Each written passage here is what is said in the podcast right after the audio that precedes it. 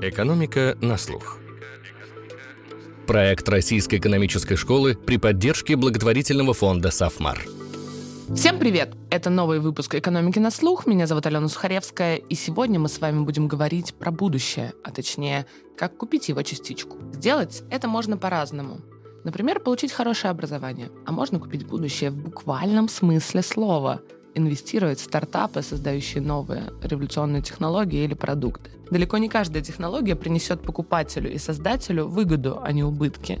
И тем не менее, сейчас ни дня не проходит без новостей, что какой-нибудь банк, группа компаний, сотовый оператор купили очередной сервис доставки музыки или совсем непонятную технологию для обычных людей. А как эти стартапы создаются. Как выбрать страну, где начать свой бизнес, что важно для инвесторов сегодня, и как чувствует себя венчурная отрасль после пандемии. Можно ли прямо из России сделать стартап, который будет популярен на американском рынке и станет так называемым единорогом компании с оценкой более миллиарда долларов? Есть ли в России рынок для молодых технологических проектов. Об этом мы сегодня говорим с двумя выпускниками Российской экономической школы. Это генеральный директор Сколково Ventures Владимир Сокович и предприниматель, SEO и сооснователь платформы DeBrain Дмитрий Мацкевич. Но прежде чем мы начнем, я хочу вас попросить пройти небольшой опрос, который позволит нам с вами чуть ближе познакомиться. Ссылку на него вы можете найти в описании этого выпуска. Первый вопрос хочется задать о состоянии венчурного рынка в целом. Как он себя чувствует в 2021 году и пришел ли в себя после пандемического шока? Дмитрий, давайте с вас начнем. Да, но я здесь, наверное, мало чего могу рассказать, потому что я в основном слежу, что происходит с моей компанией. Я вижу, что это очень хороший год с точки зрения привлечения инвестиций в Америке, как минимум. Mm-hmm такое ощущение, что с той стороны, с которой я наблюдаю, очень много свободных денег, и это прямо хорошо чувствуется именно на американском рынке. Что при этом происходит на макроуровне, я ну, не понимаю, ну, потому что не следил. Владимир, а ваше видение ситуации? Что происходит с рынком на макроуровне? Ну, я бы Россия ограничился вполне себе макро. У нас несколько крупнейших компаний продолжают строить экосистемы. Я бы сказал, что это, наверное, оказывает основное влияние на венчурный рынок, потому что эти экосистемы занимаются МНД, то есть скупают стартапы. Это возвращает деньги ранним инвесторам, которые куда-то вкладываются. Это стимулирует совсем молодых ребят, в том числе студентов, запускать свои стартапы, чтобы в итоге их продать экосистемщикам. МНД все больше, потому что конкуренция растет, среди экосистемы. Если раньше кто-то справлялся собственной разработкой, органическим ростом, то сейчас времени уже просто не хватает. Ты будешь пытаться все сделать сам, то можешь отстать от своих конкурентов. Поэтому это не органика, это на самом деле последняя стадия любого венчурного рынка. Она освобождает деньги, дает или не дает те самые доходности, на которые все надеются. Вот ее в стране становится все больше. Но тут есть немножко такой иллюзорный эффект, связанный с тем, что строительство этих экосистем, наверное, на горизонте пары лет закончится. Дальше люди перейдут к стадии упаковки в единый продукт, в единую логику всего, что накоплено потому что сейчас многие сделки совершаются все-таки скорее хаотично, каким бы стратегиям они ни поддавались. Вот, и будет просадка с точки зрения выходов. Поэтому, если вы запускаете стартап только сегодня, то не стоит надеяться на продажу себя именно в какую-то экосистему. Та компания, которую вы строите, она скорее должна быть самодостаточной и без того, чтобы продаться кому-то из э, крупнейших стратегов. Вот это один из больших трендов. Второй тренд, который в прошлом году усилился, это инвестиции физлиц, венчурный проект. То есть э, колоссально растут инвестиции физлиц на фондовом рынке, да, на публичном. Это стало реально удобно. Любой может скачать приложение, отправить последние тысячи рублей на брокерский счет и начать что-то покупать. Я недавно лекцию читал в гимназии Сколково. Там сидели ребята с 5 по 11 класс, и они мне бойко рассказывали, кто и что покупает в Тинькове. Я вот, говорит, Apple взял, он припал, вот, а я, говорит, Tesla взяла. Я был в шоке. Ну, это забавный тренд, да, потому что я слышала, что инвесторы исследуют приложения для инвестиций, там, Generation Z. Вот у меня, наверное, только там недавно появились деньги какие-то, и то я инвестирую их в ипотеку. Ну, это во многом игра. Раньше люди играли в косынку на телефоне, вот сейчас играют в акции. Но одновременно с этим вырос рынок и непубличных инвестиций, когда люди не через приложение что-либо покупают, а вкладывают более крупные чеки на стартап, это десятки, сотни тысяч долларов. Вот сейчас все больше людей к нам приходит, и я на рынке вижу, кто спрашивает, а куда вот сотни тысяч долларов можно положить именно стартап. Потому что в последние годы, особенно в пандемию, все осознали, что технологические переделы, изменения — это э, реальное наше будущее, и оно коснется каждого. Угу. Не каких-то отдельных географий или секторов экономики, а каждого. И все хотят иметь частичку этой трансформации. Будущего. Слушайте, а с чем это связано, что люди вот э, хотят инвестировать в стартапы? Это же очень рискованно. Это такое, ну, в моем понимании, даже акция — это игра, но это чуть более предсказуемая все равно история. Ты можешь посмотреть какую-то ретроспективу, да, инвестиция в молодой начинающий бизнес, ну, это такой чистый адреналин, риск, э, либо выйдет, либо нет. У людей стало больше денег свободных э, или как-то поменялось мышление? Ну, вот, например, если про Россию говорить, да, с чем связан интерес этот возросший? Ну, наверное, и по миру денег больше становится свободных э, в последние годы. Центробанки прикладывают к этому большие усилия. Но все-таки здесь э, ключевая причина, которую я вижу в нашей стране, связана с тем, что все хотят иметь частичку будущего. Это покупка долей в каких-то стартапах. Понятно, вы можете пойти купить частичку Яндекса или частичку Mail.ru на бирже. Можно купить частичку Сбербанка, если вы считаете, что будущее за ним. Но можно поиграться и в стартап. Стартапы, да, они более рискованные, но в теории, конечно, обещают большую доходность. Профессиональные частные инвесторы стараются инвестировать э, даже в стартапы портфельно. То есть если у вас меньше 10 вложений в стартапы, то ну, это, это и не стратегия, это вот совсем уже казино. Вот. Угу. Если вы хотя бы в 10-20 компаний положили по чуть-чуть, кто-то точно сгорит, большинство горит. Угу. Вот, но кто-то может вырасти. И вдруг вы случайно попали я не говорю сейчас про Facebook или про Instagram, я говорю про российский Яндекс или в Mail.ru в самой стадии зарождения этого проекта, или даже в Иви, то это может обеспечить колоссальный возврат, который, угу. как всегда, спишут все потери.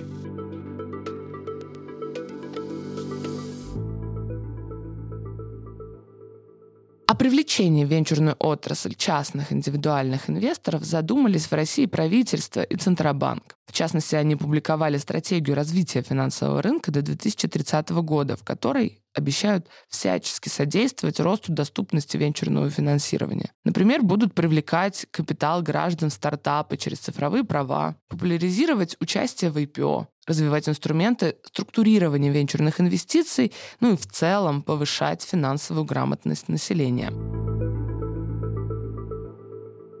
Дмитрий, где, на ваш взгляд, сегодня выгоднее строить бизнес? В России или за рубежом? Мне кажется, надо разделить э, страны и, именно язык, на котором ты говоришь. И с точки зрения инвесторов тоже. То есть я вижу, что, допустим, ну, инвесторам, понятное дело, русским, с русскими корнями, проще входить в сделки русскоговорящим основателям. При этом очень много русскоговорящих основателей, которые, ну, и берут у них деньги, и делают компании на международном рынке. И, соответственно, таким образом ты имеешь, как бы, ну, по сути, экспоужер. То есть на... такие глобальные русские, которые делают сделки вне России? Которые делают сделки с русскоговорящими основателями. Точно русскоговорящим фондом в такие, ну, как бы зайти на порядок проще. И, да, таких много. Тут очень много факторов. Да, если бы я был э, там американцем, мне точно было бы это делать проще в Америке такой большой, хороший рынок с большим количеством э, денег, но при этом с большой конкуренцией. Да, то есть э, при том, что у меня как бы основной культурный код русский, мне, конечно, все равно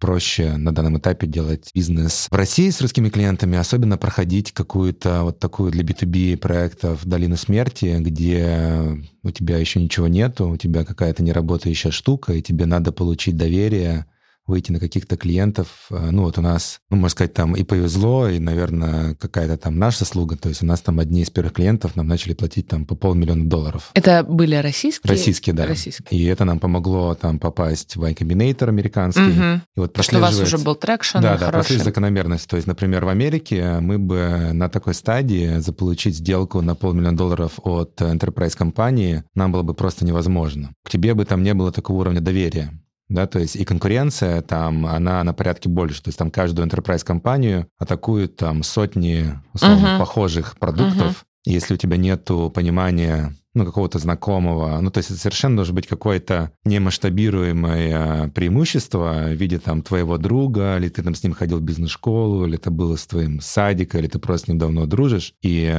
получить такую сделку нам было бы, в принципе, ну, как бы супер тяжело Поэтому, ну, вот в нашем случае я вот хорошо там на себе это заметил, что есть как бы куча своих плюсов и минусов и там, и там, и очень тяжело сказать, что лучше, что хуже, потому что, с другой стороны, американский рынок на порядке в нашей нише, наверное, Ну Вот, да, 30, соотнесите масштаб. 30 в 100 раз больше. Допустим, мы вот э, наш продукт, мы оцениваем, что вот мы в России можем на нем в пределе зарабатывать э, 100 миллионов долларов в год. То есть это как такой-то подписки. В Америке ну, в 30 раз больше. При этом мультипликаторы там тоже больше. И То денег, чтобы 100 там миллионов долларов, заработанных в Америке, а, капитализируются совершенно в другую сумму. То есть 100 миллионов долларов, заработанных тут, а, могут даже не сделать тебе миллиардную компанию. В Америке у тебя миллиардная компания будет даже 20 миллиардами долларов. Ну, то есть, условно, тебе надо будет больше потратить сил, времени и денег, чтобы заработать 100 миллионов долларов. Зависит, опять же, от какой-то там динамики, твоих отношений с кем-то. Просто это как будто по качеству совершенно разные 100 миллионов долларов. Могу просто поделиться нашим пониманием. Не у Давайте. всех оно совпадает, наверное. Мы здесь используем э, скорее вот русский рынок. Часто мы здесь работаем с международными компаниями. И это круто, потому что, получается, здесь мы можем провалидировать нашу технологию на миллионах долларов, что она работает э, в продакшене, масштабируема в интерпрайзах. И уже с кучей снятых рисков нам сильно проще, опять же, масштабироваться где-то в Америке. Все равно там клиенты сами по себе э, русские, они не помогают нам продавать американским, потому что, ну, им, в принципе, это не является каким-то крутым кейсом, на который они Мгм. смотрят. Им все равно нужны примеры американских сделок. Но с точки зрения э, зрелости Продукта технологии, просто. продукта, да, нам это помогает очень сильно. И э, получается, ты здесь такой используешь какую-то смешанную стратегию. То есть какое-то свое преимущество, что ты в России, при этом, ну, очень большое преимущество, что мы можем технологии свои масштабировать в России. То есть, ну, так получилось, что были какие-то небольшие ресурсы после продажи предыдущей компании, и у моего партнера тоже были свои ресурсы. Плюс у нас был какой-то бренд, и мы смогли здесь там, чтобы строить технологию, достаточно сложную, привлечь там порядка 10 очень крутых data scientist такого Мгм. уровня, которые, допустим, в долине, ну, мне надо было быть как раз вот Элоном Маском, наверное. чтобы просто их нанять на чтобы работу. просто нанять, да, потому что им, в принципе, такого уровня data scientist там в долине, наверное, деньги сами по себе не так важны, да, то есть им надо какая-то амбиция, чтобы выманить их из, там, из Гугла или еще откуда-то другого места, где у них зарплаты измеряются миллионами долларов. Поэтому просто вот барьер входа в такую технологию в Америке с американскими инженерами у меня был бы, измерялся бы совершенно другой суммой и совершенно другим, ну, как бы личным брендом. А здесь, например, есть такая возможность вот создать сложную технологию, используя тут ресурсы, каких-то клиентов, на которых ее можно обкатать. В общем, можно найти стратегическое преимущество в том, что ты русский э, основатель.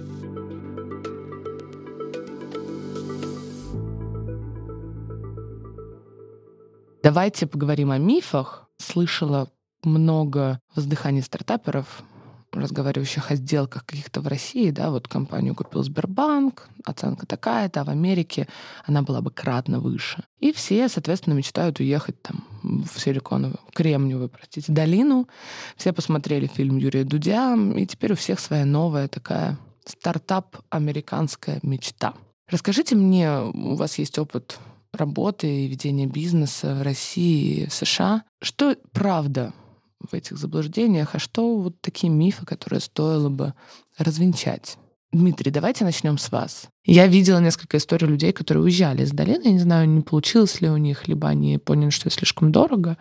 Но вот какие-то такие мифы, мне кажется, есть, что ты туда приезжаешь, воткнул палку, она, значит, растет и сразу деньгами тебя осыпается. Ну, например, Ну, инвесторскими. Да, это такая многослойная штука, где нужны нюансы. То есть я знаю истории, где люди как раз вот не могли привлечь деньги в России, привлекали их в Америке очень быстро. А с чем это, кстати, было связано? Ну, например, ты как-то оцениваешь свой... У тебя уже есть какой-то traction, ты оцениваешь свой проект уже в какую-то сумму, и тебе в России просто там, чтобы выписать чек на 100 тысяч долларов, какой-то устраивает э, очень сложный процесс и не, там, не согласны с условиями. Я знаю кучу примеров, где на тот же самый проект они там не смогли договориться ни с кем в России, но в Америке закрыли достаточно быстро миллионы долларов. При этом знаю кучу тоже историй, где уезжали в долину, что-то там развивать, особенно на ранних стадиях, когда тебя еще никто никого не знает, и все равно постфактум привлекали деньги у русских инвесторов. Просто Ага. потому что на очень раннем этапе скорее важно вот этот элемент доверие. Пока его нет, то, конечно, к тебя скорее проинвестируют русские. В нашем кейсе мы попали в Y Combinator, и он уже был таким штампом доверия, несмотря на то, что сразу наступил вот этот э, кризис э, ковид, даже вот с ними прям прочувствовал силу ну, вот этого бренда, мы смогли закрыть, да, то есть uh-huh. какие-то деньги, хотя не ту сумму, на которую рассчитывали. В России мы бы не смогли закрыть. Но магии самой по себе, конечно, не случается, потому что тебя никто там не знает. Но при этом, опять же, я вижу проекты, которые, допустим, приехали в долину с каким-то трекшеном, допустим, полмиллиона долларов продажи, даже не американские, и э, прямо с хорошо выстроенной стратегией общения с ангелами через LinkedIn, ну, закрыли, условно, там, 5-6 миллионов долларов от американских инвесторов, без э, даже какого-то акселератора, инкубатора, то есть это возможно. Владимир, а вам есть что-то добавить по поводу вот таких заблуждений популярных на тему бизнеса в э, Америке? Ну, у нас вся дискуссия сегодня, мне кажется, попытки ненавязчиво э, развенчать мифы. С моей стороны очень э, простые по поводу России, не Россия взгляды. Если вы строите B2C бизнес, то нужно строить его в России или на каком-то другом, но локальном рынке.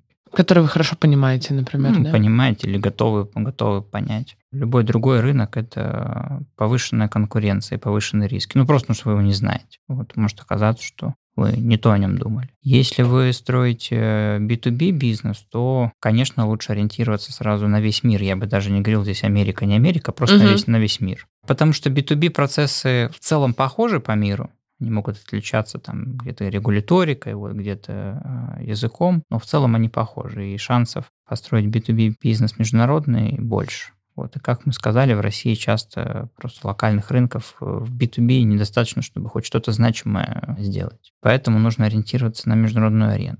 Но что важно учесть, об этом говорил э, Дмитрий, но я это вижу на цифрах в десятки миллионов долларов, что за рубежом никого ваш российский опыт не интересует, он умножается на мультипликатор 0. Ну, может быть, если вы а, условно были основателем Mail.ru или Яндекс, публичной компании на зарубежной бирже, тогда да, это все-таки плюс. Но опять же, вот, здесь есть да. верификация через Да, но если вы что-то напродавали, угу. каких-то B2B продуктов там на миллионы долларов, это вообще ничего не стоит за рубежом. Это важно учитывать. И на самом деле, если вы строите B2B бизнес, ну, я вижу, что многие ребята мыслят такой логике. Мы сейчас построим успешную компанию в России, а потом пойдем на зарубежный рынок. Это неплохая стратегия, потому что ну, вы получаете синицу в руках, иногда даже не синицу, не знаю, жирную утку. Но это скорее вас только отдаляет от зарубежных рынков потому что вы потратите кучу времени на решение локальных проблем, все сильнее привяжетесь э, к локальному рынку, который будет все страшнее потерять, ну, потому угу. что вы здесь уже зарабатываете. Когда вы ничего не зарабатывали, было не страшно потерять. Потому что было нечего. Да. Мне лично не страшно потерять рынок доставки пиццы, потому что мое участие в нем ноль. У меня не акции этих компаний, ни пиццу я не ем, мне не страшно. Да? А если бы я тут э, владел 10% Delivery Club или до пиццы, ну, наверное, было бы уже страшновато. Поэтому многие двигаются по этой стратегии и потом сталкиваются с проблемой, что бросить э, локальный бизнес э, не хочется.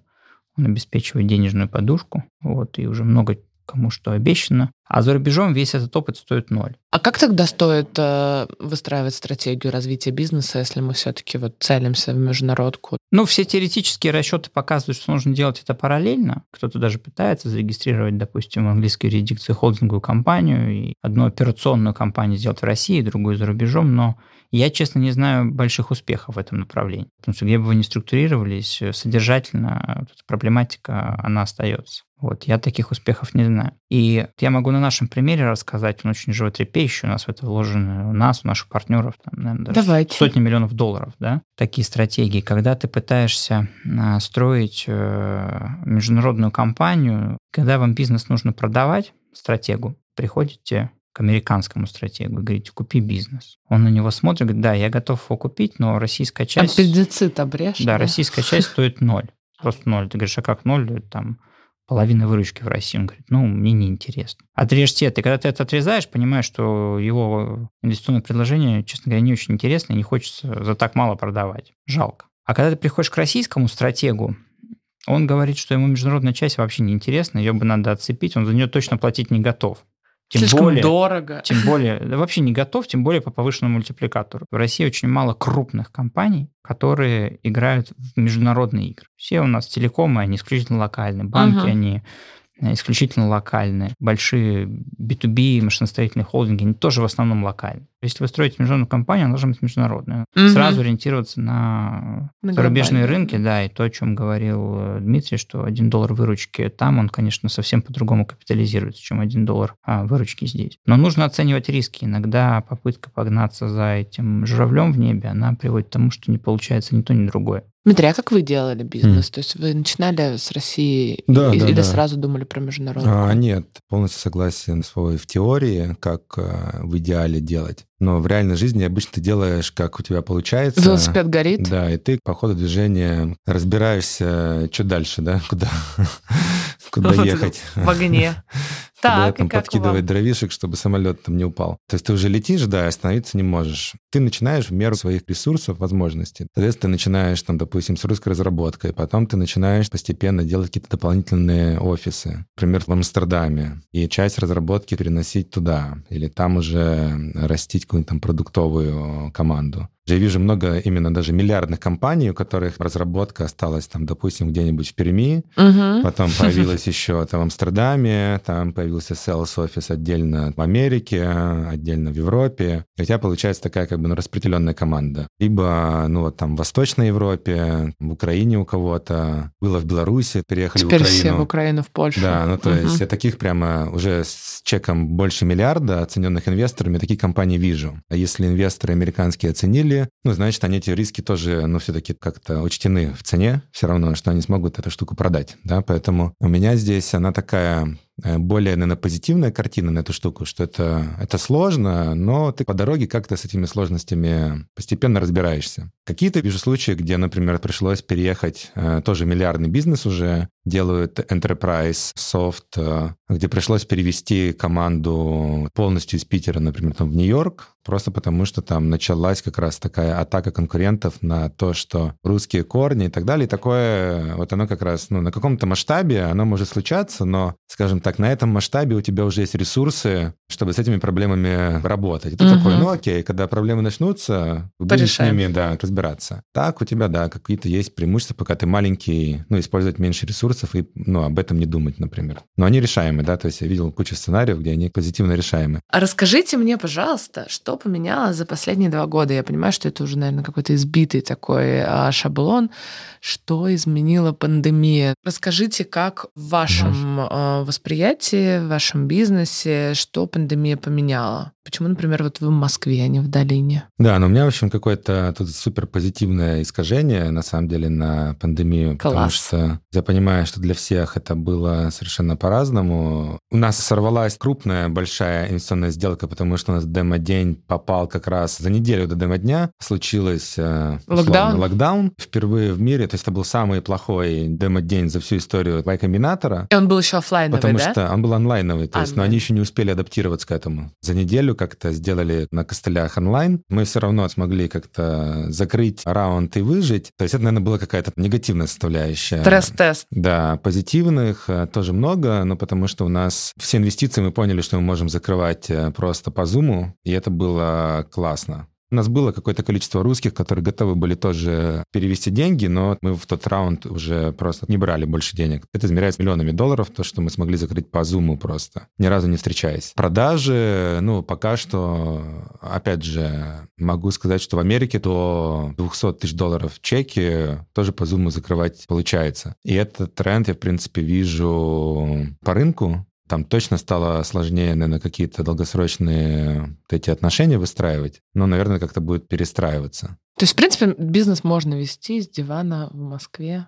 глобальный. Все равно не круто, потому что, ну, как минимум, те инвестиции, которые мы закрывали, все равно ты общаешься с инвесторами, где ты находишься сейчас. И не круто им врать, поэтому основной раунд я все равно закрывал, находясь в Америке. То есть сейчас я на время прилетел в Москву, и ты все равно им говоришь, им важно, где ты находишься. Им важно твое присутствие. То есть это какую-то там серьезность намерений транслирует. Поэтому в данном случае, наверное, это позитивно, негативно, то, что ну, я заметил по всем B2B компаниям, когда был этот стресс, э, но это скорее было не результатом пандемии долгосрочной, а реакция на неопределенность, то есть все заморозили свои бюджеты. Любые бюджеты, хоть ты и понимаешь, что им сейчас надо как-то автоматизироваться, наоборот, с повышенными темпами, но с другой стороны, когда такие риски, ты не понимаешь, вообще тебе закрываться, не закрываться, сколько тебе надо будет денег, ну, как бы заморозили, было сложнее двигаться по каким-то большим бюджетам. Но когда появляется хоть какая-то понятная стабильность, оно все начинает размораживаться. Поэтому долгосрочно, наверное, эффект я оцениваю, ну, вот через свою призму восприятия реальности, но скорее позитивный, потому что Um, ну, с точки зрения там, экономии ресурсов, то есть большую часть вещей мы можем теперь более как-то пластично по зуму решать без э, необходимости кучу ресурсов, там, времени тратить на личные встречи. Владимир, я знаю, что у вас немножко чуть более скептическое отношение э, к тому, что все стало проще. Может быть, в каких-то отдельных моментах более скептическое. Если говорить про удаленный режим общения, то все-таки э, Zoom, он немножечко снижает уровень доверия между субъектами. Но нельзя сказать, что закрывалось меньше сделок, а, потому что угу. сработал другой тренд. Появилось больше денег на рынке свободных. И больше людей захотело как-то участвовать в будущем, купить частичку будущего, о чем я говорю, да, балансировалось. В целом э, рынок последние полтора года, он растет. Первые несколько месяцев, включая наверное, заседание юкомбинатора, которое провалилось, а, реально было страшно. Вот я расскажу наш опыт. Мы акционеры в стартапах, мы вкладываемся в новые стартапы. У нас очень много партнеров, которые владеют долями в стартапах, управляют ими. Ну, было прям страшно, было вообще непонятно, что будет происходить. Все заморозили инвестиционные бюджеты, конкретно затянули пояса, но это длилось пару месяцев. А потом отскок был колоссальный. Инвесторы ринулись вкладываться, клиенты стартапов ринулись покупать их э, продукты. Большинство B2C компаний в прошлом году выросло больше, чем в 2019 году. B2B компании э, в основном не выросли, они просто фактически потеряли год роста. А это критично для венчурного рынка. А B2C рынок э, вырос. Вырос лучше, чем это было до пандемии. Поэтому в целом тренды крайне позитивные. Вопрос, сколько это будет сохраняться и не является ли происходящее сейчас событие небольшим пузырем, непонятно. Но я бы дополнительный тренд э, подчеркнул. Есть ощущение, что сейчас чуть больше альтруизма. Ну, просто веры в то, что нужно делать что-то хорошее. Просто делать что-то хорошее, особо не думая на коммерческом возврате. Мне кажется, это, конечно, с большой натяжкой, аналогия, но можно привести аналогию там 45 -го года, когда страна победила в Великой войне, все ринулись э, строить э, мосты, дороги, школы, э, вокзалы, вообще не думая. Сейчас похожая история, то есть многие люди решения стали принимать более эмоционально в положительном фоне, что нужно поддержать стартапы, это важно, нужно у них что-то купить, это важно. Нужно пойти вот. работать в стартап. Ну, нужно пойти работать в стартап, это важно. То есть есть какое-то желание двигать мир в лучшую сторону. Есть большие тренды, которые сейчас звучат с первых полос э, газет, там ESG и так далее. Но э, реальное приложение этого на рынок стартапов – это просто а, вера в светлое будущее. И вы видите в это и в России? Абсолютно. Да, я с Владимиром полностью согласен здесь, и я это через свою призму здесь вижу несколько причин для этого. То есть такое ощущение, что одна причина — это вот ковид, который создал какой-то такой шок, перезагрузку, какую-то трансформацию, повод э, как-то задуматься, что важно. Там, да, каждому. в жизни. Да, и такое, и такое ощущение, что из-за того, что задумалась над этим сразу одновременно много людей, сработал такой еще усиливающий, групповой, раскачивающий кумулятивный эффект. Да. При этом такое ощущение, что это случилось, потому что уже было для этого готова почва. То есть ты закрыл свои базовые потребности, ты там научился достигать, а дальше ты такой задаешь себе вопрос, окей, ради чего это все? То есть у тебя появляется как будто в терминах финансов несколько bottom lines, да, то есть у тебя был bottom line один чисто финансовый, а тут появляется еще bottom line, а что в этом для человечества, да, что в этом для меня более значимое, чем просто достижение или что-то еще. И точно это попадает на многих слоях в один из аргументов для принятия решений, финансовых в том числе, даже на таких сухих штуках, как выпуск, э, например, облигаций fixed income, да, то есть uh-huh. тебя там скоро начинают попадать уже какие-то...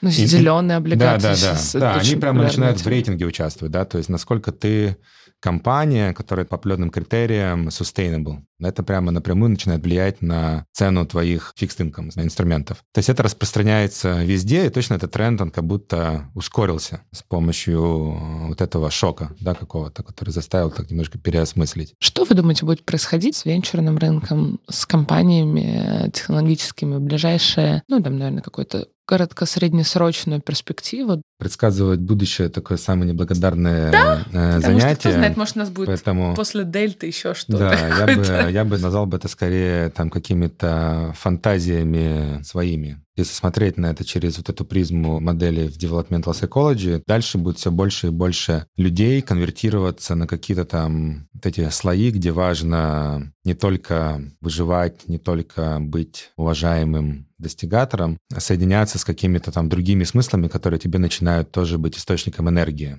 Если не будет никаких там условно странных, э, неожиданных движений в другую сторону, то просто будет все больше и больше, во-первых, э, популяции для того, чтобы потреблять э, продукты, которые важны для других слоев. То есть там меньше luxury, меньше дорогие машины, больше важно какое-то свое здоровье, устойчивое развитие. И если раньше я вижу, что в основном приложения росли за счет подключения новой аудитории к интернету, Facebook и так далее, и там просто, условно, пусть они там тратят деньги на рекламу и покупают какие-то модные вещи, товары, это был основным драйвером роста для многих B2C приложений. Сейчас я вижу, появляется все больше приложений, которые ориентированы не на то, что какие-то новые аудитории подключаются к интернету, а старая аудитория, а у нее появляются другие смыслы потребления и использования контента. То есть, и, соответственно, мы видим, там больше появляется разных инструментов, ну, начиная там, как лучше питаться, да, там, лучше как спать лучше занять спать, или далее, там, как да. лучше заниматься спортом, какие-то коучинговые, ментальное здоровье,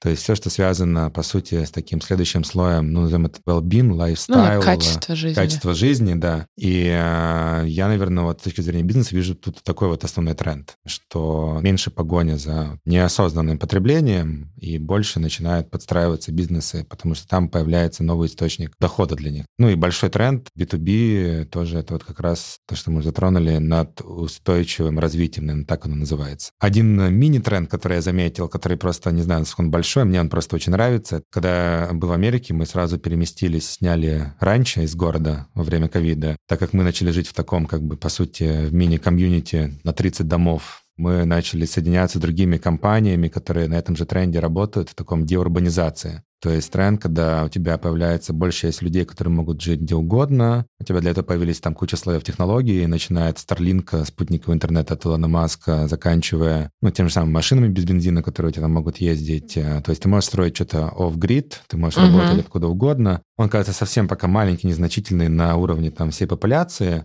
но просто очень интересный мне лично, что ты можешь там в будущем перемещаться не между городами, а между своими деревнями, какими-то там комьюнити. Будет больше людей жить в каких-то интересных природных местах да, ты иметь возможность там работать оттуда. Вдохновившись, как это классно вот так вот жить вместе, мы начали даже для своей компании раз в три месяца устраивать такой каливинг на uh-huh. неделю в каких-то вот местах в России. Мы увидели, так как мы перешли на удаленку полностью, что все равно это как бы важная составляющая вот этого эмоциональной соединенности, возможности провести время вместе, зарядиться, но все равно в рабочем контексте, uh-huh. да. Я думаю, что в ближайшие пять лет мы будем видеть очень много переделов ценностей, которые дают нам технологии и цифровая экономика.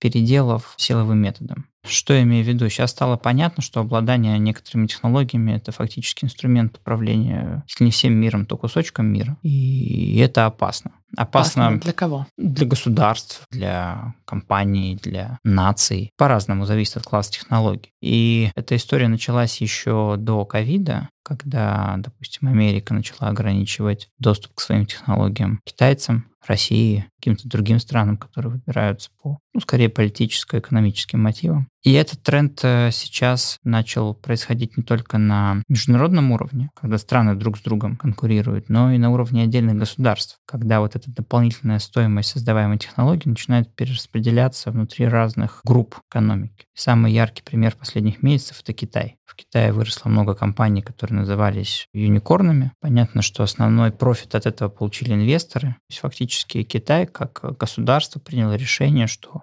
а, блага технологий сконцентрированы в руках очень узкой группы лиц, и это не очень хорошо. Законы физики, они вроде являются национальным достоянием, а вот а блага почему-то сконцентрированы в руках не всей нации. И через регуляторные силовые методы этот передел начался, ограниченные возможности размещения на зарубежных биржах. Соответственно, это удар по мультипликаторам и капитализации, такой серьезный. Некоторые сектора экономики, например, онлайн-образование, EdTech. А в Китае взяли и сказали, слушайте, а это вообще не коммерческая деятельность, и все EdTech-компании должны быть срочно превращены в НКО. И все инвесторы, которые положили туда деньги, ну, в принципе, могут о них забыть, но, ну, извините, ну вот так. Такие регуляторные внутристрановые геополитические сдвиги точно будут происходить. И на самом деле, куда мы придем через пять лет, ну, не до конца очевидно. Но кажется, возвращаясь к нашим первым вопросам, Россия или Америка, Долина или Москва, кажется, что эти тренды тоже нужно учитывать.